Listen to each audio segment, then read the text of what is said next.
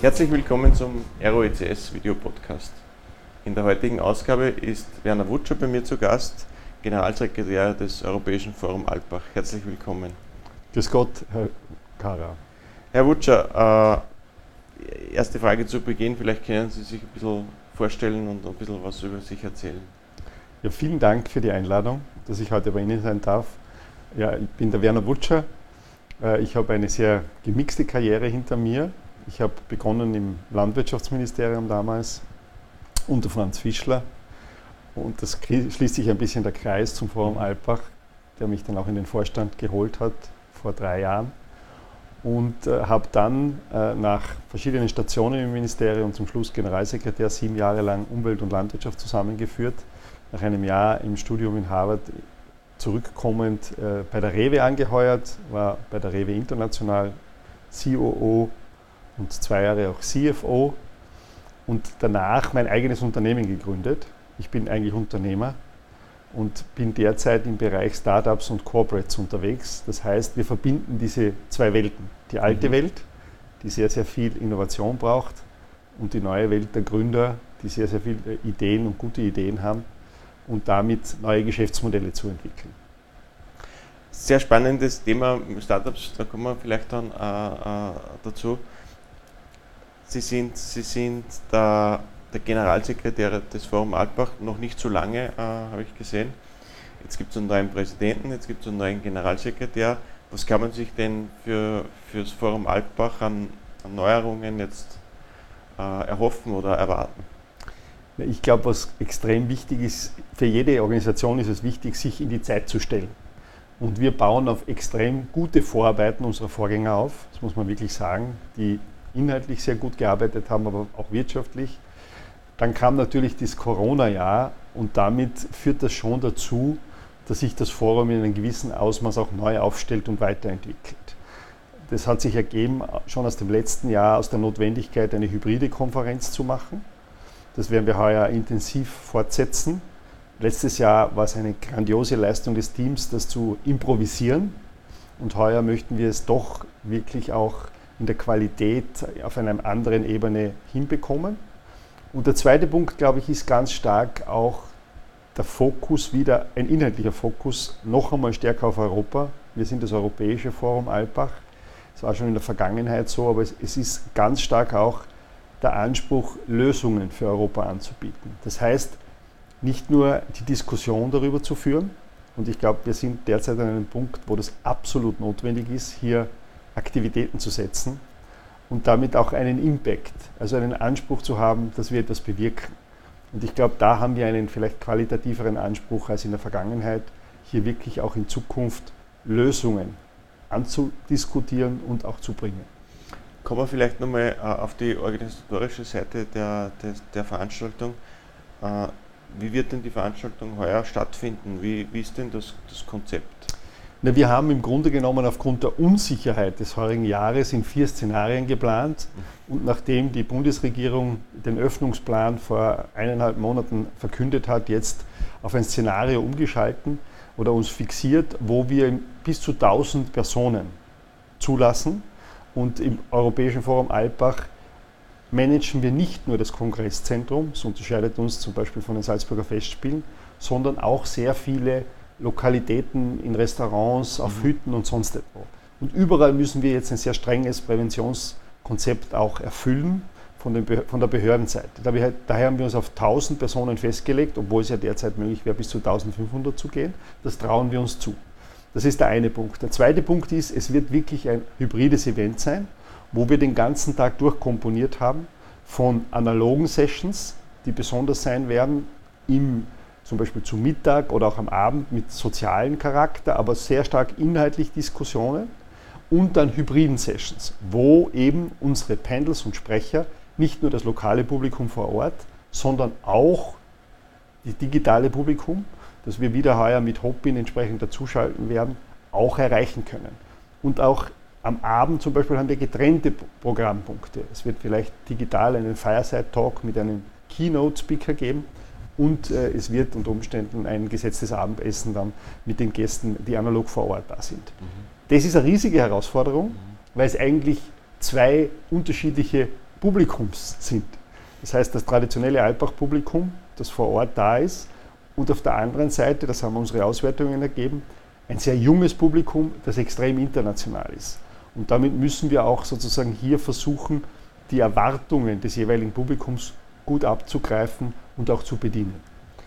Wie viel, mit wie vielen Besuchern virtueller Natur rechnen Sie? Wie viele Teilnehmer wird es da geben? Na, wir hatten letztes Jahr ungefähr 5000 und wir gehen davon aus, dass wir das heuer noch einmal entsprechend steigern können und hebeln können. Das ist unser Ziel. Und wir haben auch die entsprechenden Maßnahmen gesetzt, auch im Social Media Bereich, wo wir natürlich sehr stark noch am Anfang sind. Aber es ist eine Möglichkeit, junge Menschen zu erreichen. Und das ist auch ein großer inhaltlicher Schwerpunkt des Forums, auch unsere große Chance, nämlich traditionell sind im Europäischen Forum Alpbach schon immer bis zu 700 Stipendiaten, Teilnehmer, junge Teilnehmer da gewesen.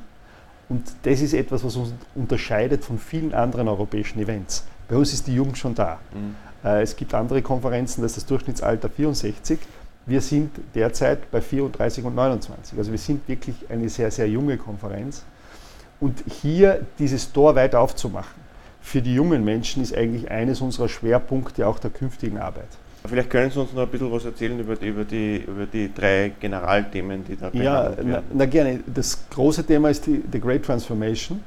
Und äh, wir wollten es aber heuer konkreter machen. Mhm. Nicht nur ein ganz großes Thema haben, wo alles eigentlich dann Platz hat, und wir haben uns auf drei inhaltliche Schwerpunkte jetzt fokussiert. Das eine ist Sicherung der Zukunft, Securing the Future of Europe. Also Sicherheitsfragen in einem sehr breiten Sinn. Das geht von der militärischen Sicherheit, die ja bei uns immer ein bisschen ausgeklammert wird, die möchte man bewusst auch andiskutieren, mhm. aber auch zu Gesundheitsfragen, zu Fragen der Identität, europäische Identität, ein Riesenthema, das derzeit in ganz Europa intensiv diskutiert wird, berühmte Untergang des Abendlandes wo sind da unsere Grenzen, was wollen wir überhaupt schützen. Der zweite große Schwerpunkt ist die Green Opportunity, das heißt, die Chancen des Klimawandels aktiv diskutieren, also nicht nur immer in Angst versinken und von Risiken sprechen, sondern wirklich die Chancen in den Vordergrund stellen, die sich derzeit bieten. Und der dritte Schwerpunkt ist Financing the Future of Europe. Das heißt, wie können wir diese großen Fragen der Zukunft auch finanzieren? Und da haben wir eine sehr gespaltene Diskussion, dass sich alle in Österreich vor den Kapitalisten fürchten. Äh, wir kaum funktionierende Kapitalmärkte in Europa haben im Vergleich zu Asien oder auch äh, Amerika. Und dass es unbedingt notwendig ist, gerade in der jetzigen Krise auch privates Kapital zu mobilisieren, um diese Fragen zu lösen. Wie finanzieren wir unser Gesundheitssystem in Zukunft? Wie finanzieren wir die neuen Technologien? Und da, glaube ich, steht Europa vor riesigen Herausforderungen. Und mit diesen drei Schwerpunktsetzungen die sich durch die gesamte Konferenz ziehen. Das ist neu. In der Vergangenheit mhm. waren ja Symposien, sind von Symposien veranstaltet worden, die eigentlich sozusagen sehr unterschiedliche Themensetzungen behandelt haben. Aber jetzt haben wir das gesamte Programm nach diesen drei Schwerpunkten ausgerichtet und werden die auch intensiv bearbeiten. Und da werden wir sehen, das ist auch ein Experiment, wie weit wir bis zum Ende der Konferenz kommen, um dann daran anzuschließen und, und weiterzuarbeiten. Es beginnt am 18. August, aber sehr stark mit der sogenannten Seminarwoche. Dort werden junge Leute, heuer leider nur 125 und nicht wie sonst 700 aufgrund der Corona-Bestimmungen und leider auch sehr schwerpunktmäßig Europa. Wir haben sonst sehr, sehr viele aus 163 Staaten dieser Erde junge Menschen da. Also das ist heuer, tut uns sehr weh. Denen bieten wir ein rein digitales Angebot auch an, aber es kommen nur 125 die beginnen mit, diesen, mit ihren Seminaren. Da wird es elf Seminare geben, die hier entsprechend stattfinden, Vormittag und Nachmittag. Und dann beginnt, haben wir die sogenannten Tirol-Tage. Das ist äh, sozusagen auch die, die, Möglichkeit, mit dem Land Tirol Innovation entsprechend in den Vordergrund zu richten und mit der ganzen Region. Also ist auch Trentino dabei, Südtirol dabei. Und dann ist am 24. die Eröffnung durch den Herrn Bundespräsidenten. Dann kommt ein sogenannter Intro-Tag, wo wir die Themen kurz vorstellen. Und dann haben wir schon noch die klassischen Symposien, die wir zwar reduziert und zusammengefasst haben, Technologie, Wirtschaft und Politik am Ende. Aber die Themen werden sich durchziehen und was wir möchten ist, dass wir in der Früh ein Morning Briefing anbieten. Das heißt, wenn Sie mhm. später einsteigen, vielleicht auch digital sich zuschalten, bekommen Sie dann Informationen. Was ist bisher passiert? Mhm. Was wird heute passieren? Es wird sozusagen immer wieder Übergänge geben und es wird auch am Ende eine Schlussveranstaltung geben. Mhm. Der Grund, warum mir das irrsinnig wichtig ist, ist, ich glaube, dass ein Teil der großen Verwirrung, die derzeit auch herrscht und auch zum Teil der Angst bei den Menschen, die Komplexität ist. Und ich glaube, es ist ganz wichtig zu versuchen, die, die Zusammenhänge zu erklären. Wenn Sie an die Pandemie denken, was da zusammenspielt, von Biodiversität, äh, Naturschutz, über die Medizinfragen, über äh, Impfpolitik, Gesundheitspolitik bis hin zu Finanzierungsfragen. Das ist ein gutes Beispiel, wo man sieht, das kommt zusammen. Und was wir versuchen möchten, ist, die Themen zusammenhängend zu erklären, Geschichten zu erzählen, damit die Menschen es auch gut annehmen und verstehen können und da, dass wir damit einen Beitrag auch zur Erklärung leisten. Wie, wie ist denn das äh, Forum besetzt von den, von den Speakern, von den, von den Präsentatoren? Haben Sie es geschafft, wieder internationale Kapazon der Kapazitäten äh, zu bekommen, ist ja auch in der Pandemiezeit nicht so einfach wahrscheinlich da. Nein, es ist Reisetätigkeit und äh, Aber es, es, es wird äh, Axel Weber da sein, es wird der Chef von Sando da sein. Also es gibt nach wie vor auch eine Reihe von sehr wichtigen Menschen, die auch kommen werden. Aber was ganz wichtig ist, sind zwei Punkte die digitale und hybride Konferenz ermöglicht uns sehr, sehr viele Leute zuzuschalten. Mhm. Also Guterres zum Beispiel äh, wird, wird sich zuschalten, der neue Generalsekretär der OECD wird persönlich da sein, aber viele wird, wird möglich sein zuzuschalten. Das ist das eine. Und eines möchte ich schon betonen, Alpbach ist nicht nur der Ort der wichtigen Menschen. Es geht auch darum, sich zu überlegen, und da bin ich felsenfest davon überzeugt, wie bringen wir die richtigen Menschen zusammen, damit wir zu Lösungen kommen. Und das heißt, dass zum Beispiel die Kunst, äh, die ein integraler Bestandteil von Alpbach ist, eine nicht unwesentliche Rolle spielt, weil wir manchmal draufkommen, dass wir im intellektuellen Diskurs eh anstehen. Ja, das haben wir eh die letzten 100 Jahre gemacht und wir sehen eh, wo wir stehen. Also das heißt, es geht auch darum, nachzudenken, welche unusual Suspects, Startups, junge Unternehmer, Unternehmer mit unternehmerischen Ideen, welche Wissenschaftler, welche Künstler, wen brauchen wir da, um manchmal verfahrene Diskussionen flott zu kriegen. Mhm. Und ich glaube, das ist ein ganz wichtiger Punkt. Es geht also uns nicht darum, die wichtigen Leute und die Prominenten nur nach Albach zu bekommen, sondern die richtigen Leute, um die Lösungen für die Zukunft zu haben. Sie haben mir ein gutes Stichwort gegeben für den Übergang. Äh, das Thema Startups Sie haben es vorhin gesagt, Sie, Sie sind, äh, ich sage jetzt einmal Business Angel unter, unter Anführungszeichen, der sich mit, mit Startups beschäftigt. Lange Zeit jetzt äh, auch schon, habe ich, hab ich gehört. Was tut sich denn so in der Startup-Szene? Ist, ist da die Entwicklung, hat sich da viel geändert im Laufe der Zeit? Jetzt ist viel Geld unterwegs am Markt, ja, viele Ideen werden realisiert, ob man vielleicht schon, obwohl man vielleicht im Vorhinein schon weiß, das ist eine Schnapsidee. Äh, aber es wird trotzdem Geld reingeschüttet, weil es gibt halt ein gewisses äh, Ratio von, von, von, Dingen, die was passieren muss. Wie hat sich denn das im Laufe der Zeit entwickelt, mhm. diese Startup-Kultur? Lassen Sie mich einen Satz noch abbinden zu Alpbach sagen, was ja. die Startups betrifft.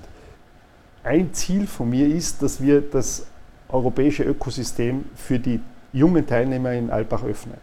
Das heißt, dass wir uns wirklich in Zukunft überlegen, wie können wir da, es gibt die Summer School von Hermann Hauser, mit der wir seit Jahren kooperieren. Es gibt viele Ansätze. Es gibt äh, ein Campusprogramm in Alpbach, wo äh, junge Führungskräfte, das ist Alpbach in Motion, kommen, um dort Leadership zu lernen. Es gibt das Make-Shift-Programm, wo es um Nachhaltigkeitsthemen in Unternehmen geht, wo wir junge Führungskräfte auch herbringen und das immer mit Startups auch mischen. Mhm. Also ich glaube, es wird ganz stark darum gehen, auch dieses europäische Öko-Innovationssystem aufzumachen, um den jungen Leuten mehr zu bieten, als nur nach Alpbach zu fahren. Das ist eines der großen Schwerpunkte. Insgesamt zur Situation, ich bin auch äh, im österreichischen Startup-Komitee der Regierung vertreten und darf da die Regierung, also das Digitalisierungsministerium zu dem Thema beraten, haben wir schon in den letzten Jahren einen großen Quantensprung getan, weil es in Wahrheit eine sehr lebendige Business Angel Szene gibt, die in den letzten Jahren entstanden ist. Es gibt zwei, drei Fonds, äh, auch Venture Capital Fonds, die in Österreich tätig sind. Aber im Vergleich zur internationalen Szene sind wir noch immer sehr bescheiden. Und ich glaube, das ist ein ganz wichtiger Punkt. Die Schlüsselfrage der Zukunft wird sein, gelingt es uns, auf der Eigenkapitalseite in Österreich endlich Maßnahmen zu setzen. Mhm. Denn das sind notwendig für den Mittelstand und die sind notwendig für die Startups. Für den Mittelstand deswegen, weil wir gerade eine der größten Wirtschaftskrisen seit dem Zweiten Weltkrieg hinter uns haben und viele Unternehmen in den nächsten Monaten restrukturiert werden. Da wird es darum gehen, hier auch verlässliche Partner auf der Finanzseite zu kriegen. Wer glaubt, das nur über die Verbindlichkeiten zu lösen, ist am Holzweg. Und auch über Förderungen glaube ich nicht, dass es uns gelingen wird. Irgendwann wird die Rechnung gelegt. Das weiß jeder Unternehmer. Und daher glaube ich, ist ganz wichtig, hier Maßnahmen zu setzen in Zukunft, die dem Mittelstand, aber auch den Startups entsprechende Finanzierung gewährleisten. Wir haben auch entsprechendes Förderungspapier im Rahmen der Business Angels erarbeitet, gemeinsam mit dem Ökosystem, wo es ganz stark um die Fragen geht, neue Rechtsformen, flexiblere Rechtsformen, wo es um die Frage geht der Finanzierung. Das heißt, Freibeträge für Freiberufler zum Beispiel, wo ich dann auch in lokale Unternehmen investieren kann, in Startup, aber auch in meinen Tischler, der vielleicht jetzt einen Bedarf hat und das steuerlich absetzbar mache. Es braucht Fonds, die auch entsprechend dann in der Lage sind, größere Investments zu tätigen. Und es braucht auf der Arbeitnehmerseite, Mitarbeiterbeteiligung, unbedingt Signale, wo KMUs ihre verdienten Mitarbeiter halten können, denen was anbieten können, damit die nicht abhauen und wo Startups einfach leichter Fachkräfte heiren können. Das ist derzeit ein großes Thema. Also ich glaube, es wäre derzeit der Moment, der Moment in Österreich, sich zu sagen, wohin stellt man in Zukunft die Weichen? In Richtung mehr unternehmerisches Österreich oder in Richtung mehr äh, erarisches Österreich mit ganz viel Staatshilfe und Fremdkapital, das irgendwann einmal ausläuft. Und das ist sozusagen, sehen wir oder glaube ich, das ist eine Riesenchance derzeit, wenn man hier sehr stark in eine unternehmerische Schiene gehen würde, weil das würde dann auch die Gründer entsprechend boosten und natürlich auch den Mittelstand, der das Rückgrat der österreichischen Wirtschaft ist, entsprechend unterstützen. Glauben Sie, dass da äh, äh, viel mehr Treiber entstehen könnten, um, um, um, auch, sagen wir mal, Bekämpfung der Arbeitslosigkeit und solche Dinge Nein, zu reduzieren? Ich, ich glaube, es ist, es ist, derzeit notwendig, eine Ansage zu machen. War, wie schaut die Zukunft dieses Landes aus? Und ich glaube nicht, dass man die sozusagen nur mit Notstandshilfen und äh, Räumungsunterstützungsmaßnahmen äh, äh, lösen wird können. Wir haben so viele tolle Technologien, wenn ich an die gesamten Herausforderungen des Klimawandels denke, wenn ich an die gesamte Technologie im Bereich von Artificial Intelligence denke, wo es derzeit wirklich viele Chancen gibt und wo Österreich jetzt auch die Weichen stellen könnte. Das wäre die Antwort, um Jobs zu kreieren, genauso wie Sie sagen. Wenn ich an die Universitäten denke, wir haben exzellente Forschung in Österreich.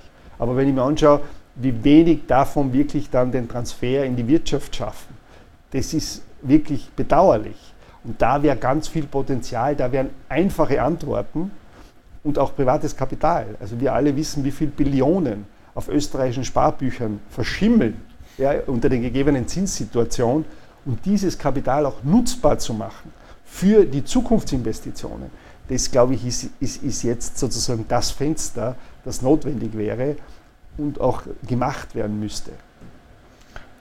Aber sehen Sie da nicht irgendeine schwierige Situation, wenn man diese Dinge umsetzt, diese Maßnahmen, die Sie beschreiben, äh, für die Startups, für, für, für, für neue Unternehmen? Was ist dann mit der Old Economy? Ja. Na, aber, aber ich glaube, das ist ja genau der Punkt, warum ich ständig jetzt auch vom Mittelstand gesprochen habe. Ich glaube nicht, dass man für Startup extra Sachen machen muss. Also Sie meinen insgesamt? Wir, das, ah. Ich bin überzeugt davon, wenn Sie die, den Lebenszyklus eines Unternehmens anschauen, dann haben Sie eine Gründung, dann hat er ein Startup. Jetzt ist jeder ein Startup. Ja? Früher war es halt eine Unternehmensgründung. Dann kommt die Scale-up-Phase und das kann gehen bis zum Börsegang und immer brauche ich unterschiedliche Finanzierung. Mhm. Und was, was wir in Österreich schaffen müssen, ist, dass wir, wurscht ob jemand eine Gründung macht, ein traditionelles KMU hat oder wann auch immer, die ausreichend Mittel zur Verfügung stellen. Und mein Credo ist auf der Eigenkapitalseite und nicht nur mit der Hausbank untergehen, jetzt bin ich ein bisschen böse, wie in der Vergangenheit oft. Ja, ich habe immer gesagt, da war lieber jemanden, er hat von 100, äh, 100 von nix, ist ihm lieber wie 49 von 100 Euro. Und, und diese Haltung, glaube ich, da müsste man in, in, die Diskussion gehen.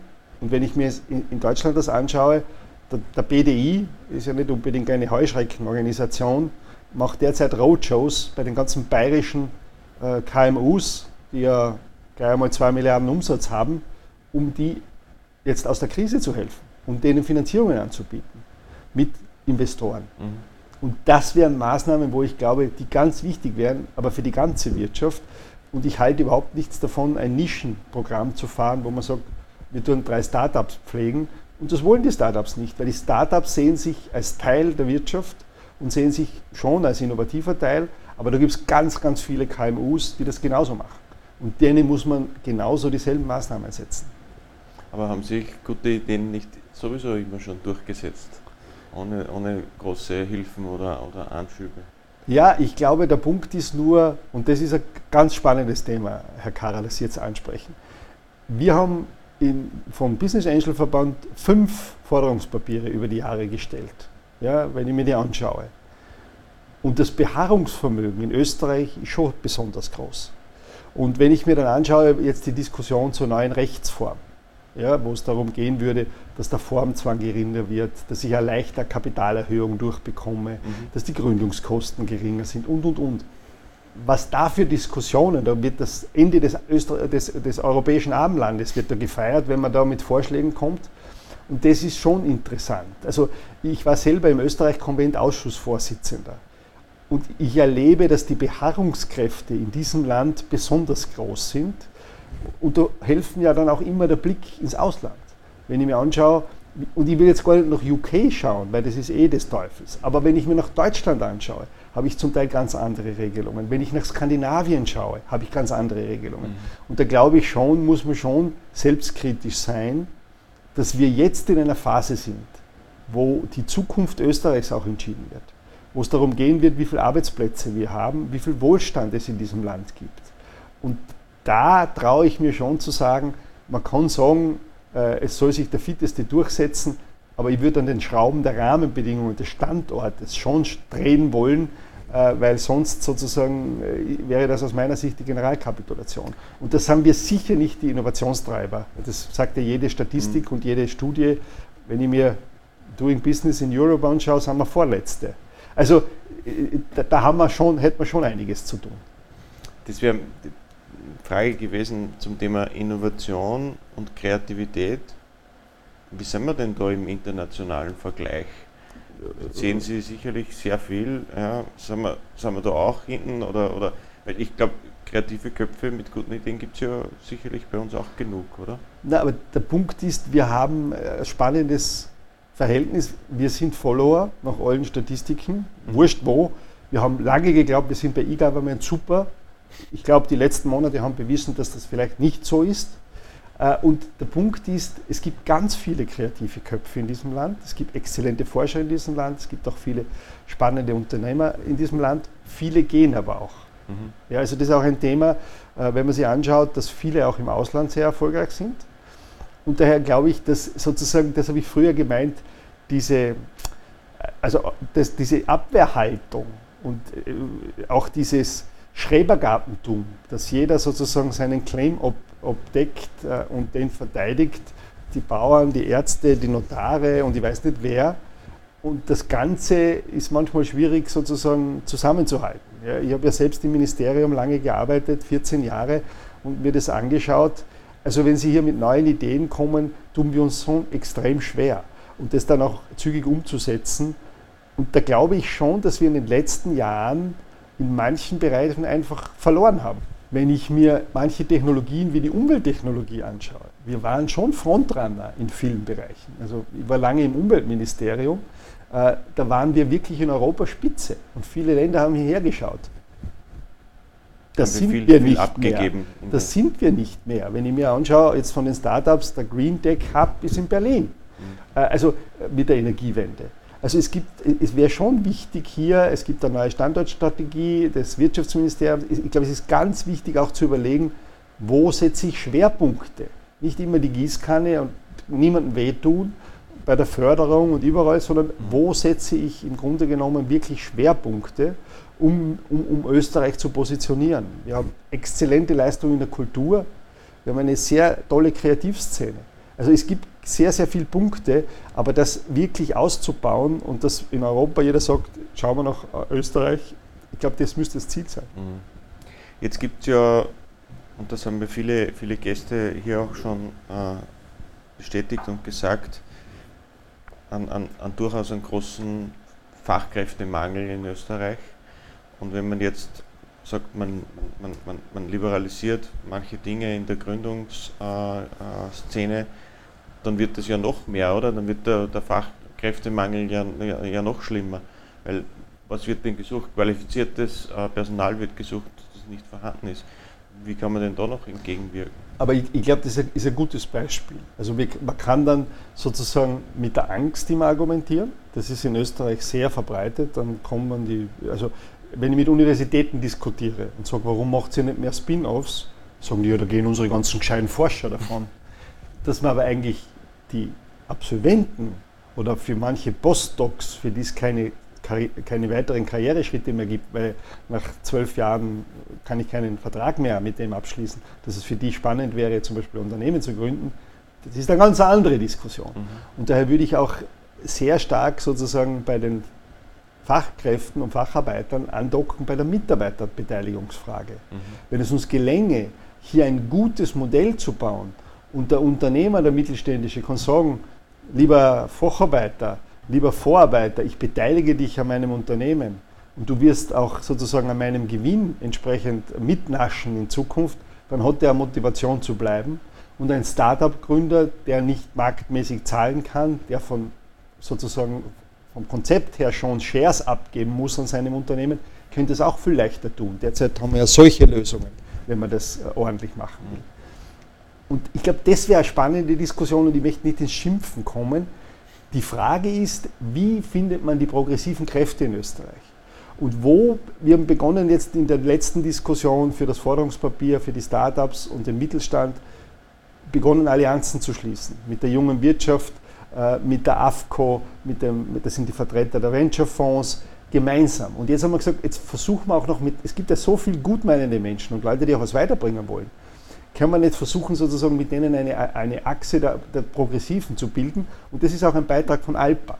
Mhm. Können wir nicht hier sozusagen die Leute, die was wollen und nicht nur immer sagen, das geht nicht, wegen dem und wegen dem und jetzt steigst dem auf die Privilegien auf die Füße oder sonst jemanden, das sozusagen zu bündeln und in die Zukunft zu schauen, das ist spannend. Das war das perfekte Schlusswort, äh, würde ich, würd ich sagen. Vielen Dank äh, für das nette Gespräch. Die abschließende Frage, äh, die, die muss ich Ihnen schon noch stellen. Sie haben sicherlich viel zu tun. Ja, Sie haben wahrscheinlich wenig im Moment wenig Freizeit, aber, aber wie verbringt man denn als, als, als Kärntner äh, in, in Wien oder in Altbach oder, oder, oder wo Sie unterwegs sind, so ein bisschen seine Freizeit? Wie finden Sie denn Ruhe und Entspannung? Ja, das ist äh, eine, eine wichtige Frage. Zum einen mit der Familie. Ich habe zwei äh, tolle Kinder, die noch gar nicht groß sind. Der Lauren ist 14 und die Viola ist 9. Äh, die ich mit meiner Frau sehr gleichberechtigt gemeinsam erziehe. Wir teilen uns da alles auf, weil meine Frau ist auch Unternehmerin mhm. Äh, und daher auch entsprechend eingespannt, aber das ist trotzdem immer ein Spaß. Äh, und deswegen habe ich auch mein Handy heute nicht abgeschalten, weil sie die Viola vielleicht anruft, weil es irgendwas gibt, wenn sie heimkommt. Und das Zweite ist, ich viel, versuche viel in der Natur zu sein, draußen zu sein. Ich bin ein begeisterter Wanderer und, und auch sozusagen wirklich draußen zu sein, um, um abzuschalten. Das ist so meine Quelle, wenn man von einem Bauernhof kommt wie ich, dann ist das ein bisschen sozusagen in den Genen, mhm. äh, um, um wirklich quasi sich dann auch ein bisschen zu distanzieren und zur Ruhe zu kommen. Also handyfrei gibt es ab und zu, oder? Absolut, okay. absolut. Ich glaube, das ist ganz wichtig. Handyfrei, glaube ich, haben wir schon gelernt, brauchen wir. Definitiv. Ja, vielen Dank nochmal für den Besuch. Ich wünsche Ihnen äh, alles Gute fürs Forum, dass alles gut geht, dass alles klappt, dass die virtuellen Systeme natürlich auch gut funktionieren. Äh, und bedanke mich vielmals für den Besuch. Vielen Dank für die Einladung.